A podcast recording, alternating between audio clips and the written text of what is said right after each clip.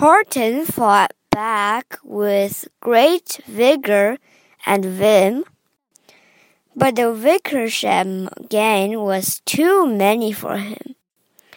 They beat him, they mauled him, they started to haul him into his cage. But he managed to call to the mayor, Don't give up. I believe in you all. A person's a person, no matter how small. And you very small persons will not have to die if you make yourselves heard. So come on now and try. 霍顿使尽全身力气拼命反抗，但是威克一伙人多势众， 他们打他、捶他，还准备把他拉到笼子里。但是，他竭尽全力对镇长喊道：“不要放弃，我完全相信你们。一个人不管多么微小，他也是个人。如果你们让自己的声音被别人听到，你们这些小东西就不会死。所以。”加油吧，赶紧试一试。The mayor grabbed a tom tom. He started to smack it. And all over Whoville, they whooped up a racket. They rattled tin kettles.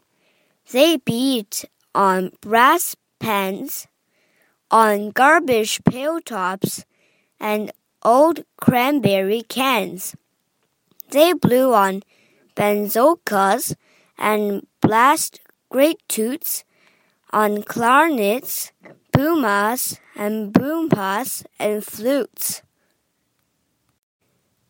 镇长抓起一个手鼓，开始敲打，整个呼呼镇一片沸腾。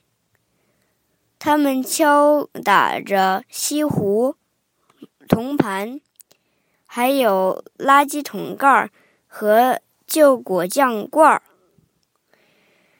他们吹响火箭筒，用竖笛、长笛、单簧管、黑管吹奏出巨大的嘟嘟声。Great Gusts of loud racket rain high through the air. They rattled and shook the whole sky. And the mayor called up through the howling, mad hullabaloo.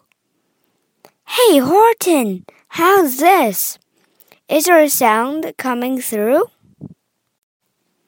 狂风暴雨般的喧闹 响彻云霄，惊天动地。镇长透过这疯狂的鼓噪声，大声呼喊：“嘿，霍顿，这样行吗？听到我们的声音了吗？”And Horton called back, "I can hear you just fine, but the kangaroo's ears aren't as strong." quite as mine. They don't hear a thing. Are you sure all your boys are doing their best? Are they all making noise? Are you sure every who down in Whoville is working? Quick, look through your town. Is there anyone shirking? 霍顿回答。 我刚刚能听见，但是袋鼠的听力没有我的好，他们听不到。你确定所有人都竭尽全力吗？他们都在吆喝吗？你确定呼呼镇的每个人都在卖力吗？